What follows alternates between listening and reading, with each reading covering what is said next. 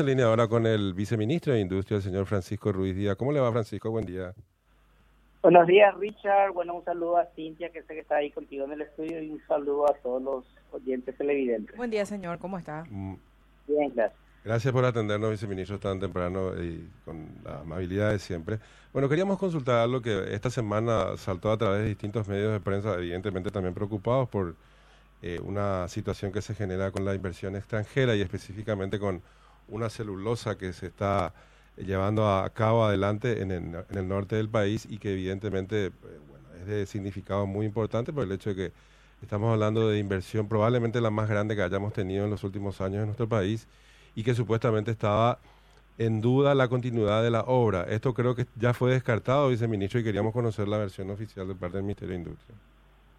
Así es, Richard, pero creo que fue un malentendido en, en un momento de, de una entrevista y hoy día por lo menos esta información está totalmente descartada, ¿verdad? La información de que las obras paraban.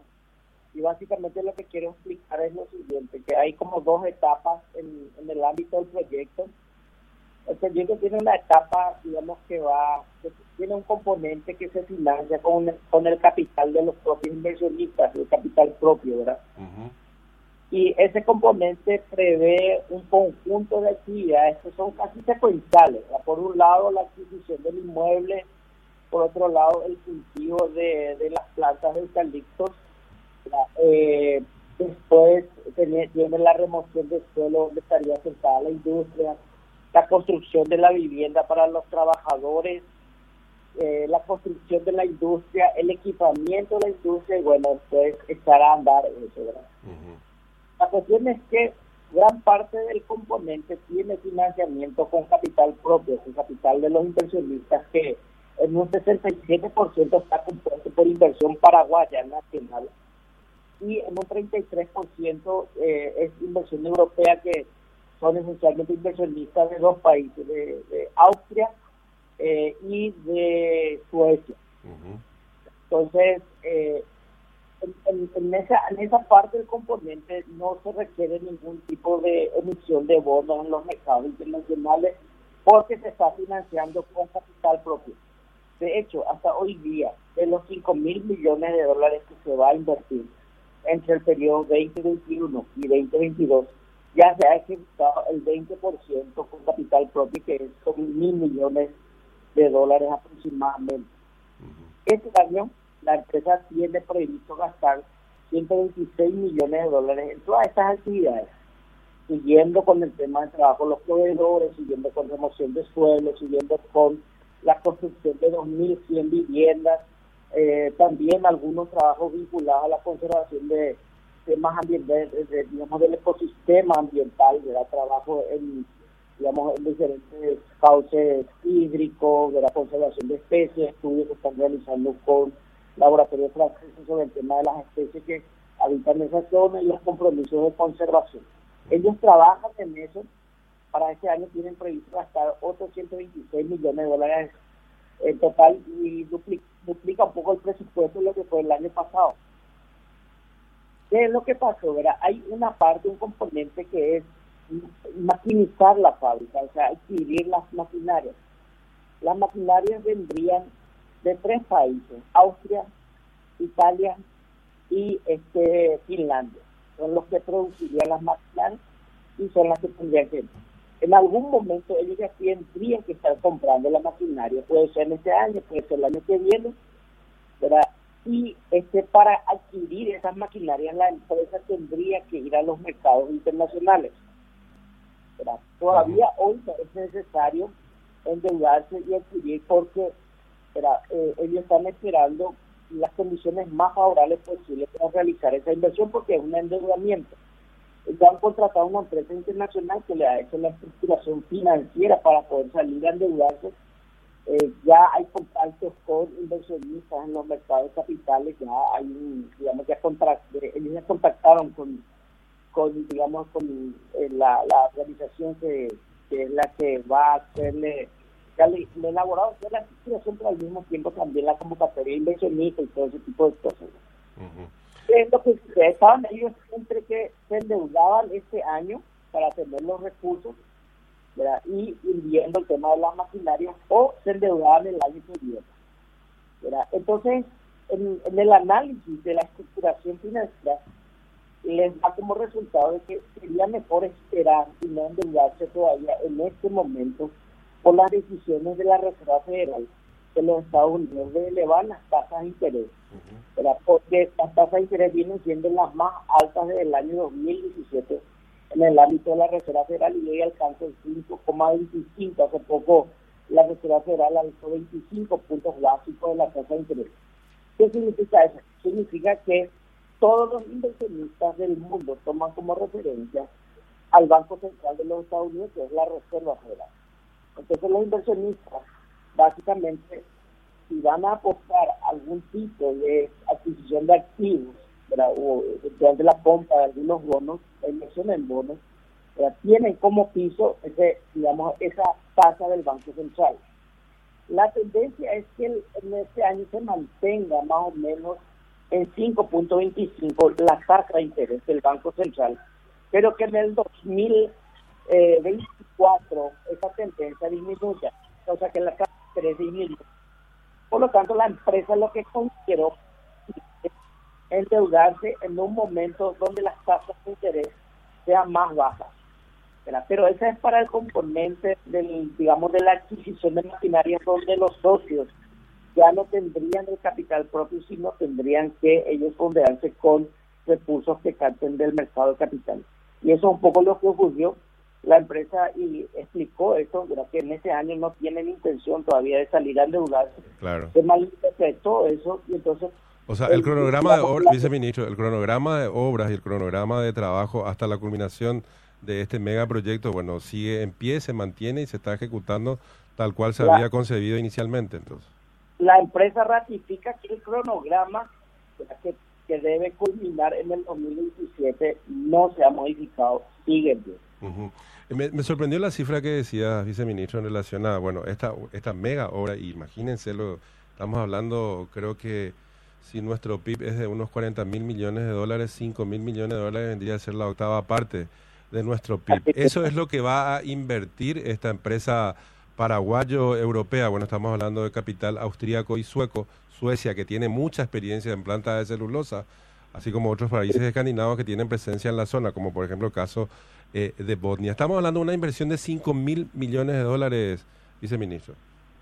Así mismo es, ¿verdad? Eh, son 5 mil millones, o sea, eh, 4.500 millones de dólares es lo que el proyecto detectó y prevé que sí o sí va a ejecutar, y un 500 millones de dólares es lo que le llaman eh, fondo de contingencia, que es, es como caja chica, ¿verdad? Porque vayan apareciendo algunos inconvenientes, algunas cosas no previstas, variación de tipo de cambio, todo ese tipo de cosas. Entonces, eh, tendrían esos 500 millones de manera contingente. La inversión total es de 5 mil millones de dólares, y una, una inversión muy importante para Paraguay, más allá de lo cuantitativo, en términos, en términos cualitativos, ¿verdad? le pone un poco a Paraguay en el mapa mundial, porque después de una experiencia que, que fue poco en septiembre del año 2022, recordará que se realizó este evento tan importante que fue Investir Paraguay, y que -huh. más de mil inversionistas en la ciudad de Asunción, ¿verdad? En ese entonces eh, me, tocó acompañarle al ministro de Industria en las reuniones con los inversionistas y venían inversionistas de todas partes del mundo sencillamente porque a, ellos les llamó la atención que una empresa como para hacer invierta en Paraguay y además eran proveedores de la misma empresa en otros lugares del mundo. Por lo tanto, venían a manifestar su intención de invertir en Paraguay atendiendo que para hacer se estaba instalando. Entonces es una inversión de referencia, es una inversión que puede marcar un antes y un después. De hecho, en términos estadísticos hay un antes y un después de, de, Paracel, ¿verdad? Sin duda que sí. Sin duda que sí, porque nunca antes se había radicado una inversión de ese tamaño y, y en términos cualitativos también, como decís, ministro, coloca al Paraguay en el mapa de, eh, bueno, de esta industria que, bueno, en la región tiene muchos referentes, aunque en el pasado haya habido, digamos, ciertas ciertos incidentes como por ejemplo el caso Botnia, que hoy se llama UPM, que es capital europeo, creo que es sueco, si mal no recuerdo. O sea, son empresas, grandes empresas, o sea, de, que utilizan mucha energía, en algunos casos representó también problemas entre Argentina y Uruguay, pero bueno, eso no se plantea en el caso paraguayo porque está asentado íntegramente en territorio, en territorio de nuestro país, viceministro. Así mismo es. Y incluso en el, en el caso de la energía, eh, en, el, en el modelo de negocio paraguayo, ellos más que ser demandantes de energía serían productores de energía porque eh, ellos cultivarían aquí los, digamos, los árboles y esos árboles generan unos residuos y esos residuos a su vez son utilizados como biomasa para fuente de energía. Y incluso eh, el año pasado firmamos un convenio con la Andes bajo esa ley que modifica un poco la posibilidad que Andes tenga, pueda comprar energía que produce el sector privado y ellos le van a estar eh, energía a la Andes eh, teniendo en cuenta que van a tener un de producción de energía de ese residuo que es biomasa que es cero contaminante porque toda la producción de Carlito va a ser producción certificada porque el mercado europeo es un mercado muy exigente y le exige certificación. Eso quiere decir que el proceso productivo se ha llevado conforme a las normas eh, digamos sociales y ambientales más estrictas Seguro en materia amigable, Cuando esta obra esté operativa, esté eh, en actividad ya en el 2027, entendemos quizás pueda arrancar antes las actividades eh, a nivel de fábrica, evidentemente va a ser una fuente importante de empleo. ¿De cuántos empleos estamos hablando, viceministro? Y ellos estiman eh, hasta ahora 5.000 empleos directos. Directos Eso sería para gente de la zona, viceministro. Y Hoy día, el, hoy día ya están empleando mil trabajadores ellos y dos tercios son de la zona. Es eh, San Pedro, ¿es? Concepción. Concepción. Concepción. Dos, dos, tercios son de Concepción, después habrá algunos que eh, son del departamento central o departamento aledaños y algunos que otros extranjeros que son casos muy especializados. Ellos están trayendo porque no existe formación profesional o formación universitaria en el país. Pero la idea de ellos es hacer transferencia de conocimiento y que estas personas posteriormente vuelvan a las plantas eh, dispersadas en otros países del mundo. Sin duda que esta eh, inversión es de eh, primerísimo orden y de prioridad absoluta para el gobierno. Bueno, que todo lo que se pueda hacer, por supuesto, desde la gestión pública y evidentemente también de la mano de la inversión paraguaya, porque hay que recordar que un porcentaje corresponde a inversores paraguayos, capital paraguayo evidentemente es una obra que tiene el máximo interés a nivel público, viceministro. No, ahí viene un punto muy importante, Richard, y te agradezco por hacer recordar el tema. La ventaja es cuando los, paraguayos son los inversores, eh, bueno, cuando se hace la distribución de utilidades, generalmente en el caso de la inversión extranjera, esas utilidades van a las matrices, pero en el caso de inversión nacional, esas utilidades se quedan para reinversión generalmente en el país, entonces el impacto siempre la inversión nacional tiene un carácter superior. Y en esta en este caso una, una familia paraguaya se animó a entrar en un proyecto tan ambicioso como esto, va a tener 67%, 67 de participación, lo cual quiere decir que el 67% de las ganancias se van a reinvertir en el país. Eh, ¿La familia Zapec es la que está detrás de este, eh, del lado paraguayo, digamos? Así mismo, es la familia Zapec. Solamente ellos, ¿verdad? solamente ellos. Solamente ellos al principio eran los suecos y Paraguay, pero posteriormente una familia muy conocida en Austria eh, que tienen industrias vinculadas a, a eh, decidió también integrarse al, equipo inversor y este hace, eso hace aproximadamente unos seis meses atrás y bueno ahora ya tenemos inversores de Austria, de Suecia y de Paraguay. Muy bien. Viceministro, gracias por sus explicaciones y su tiempo, muy amable. No, gracias a ustedes, Richard, y gracias por la oportunidad de hacer esta aclaración, porque es muy importante calmar un poco los ánimos, porque ese tipo de información puede, puede sensibilizar mucho y este puede terminar perjudicando algo que va a ser muy relevante para el Paraguay. Correcto. Gracias, viceministro, que tenga buena jornada. Gracias, hasta luego, Silvia. Hasta luego, Francisco Ruiz Díaz, viceministro de Industria, haciendo las aclaraciones. surgió la información? varios medios.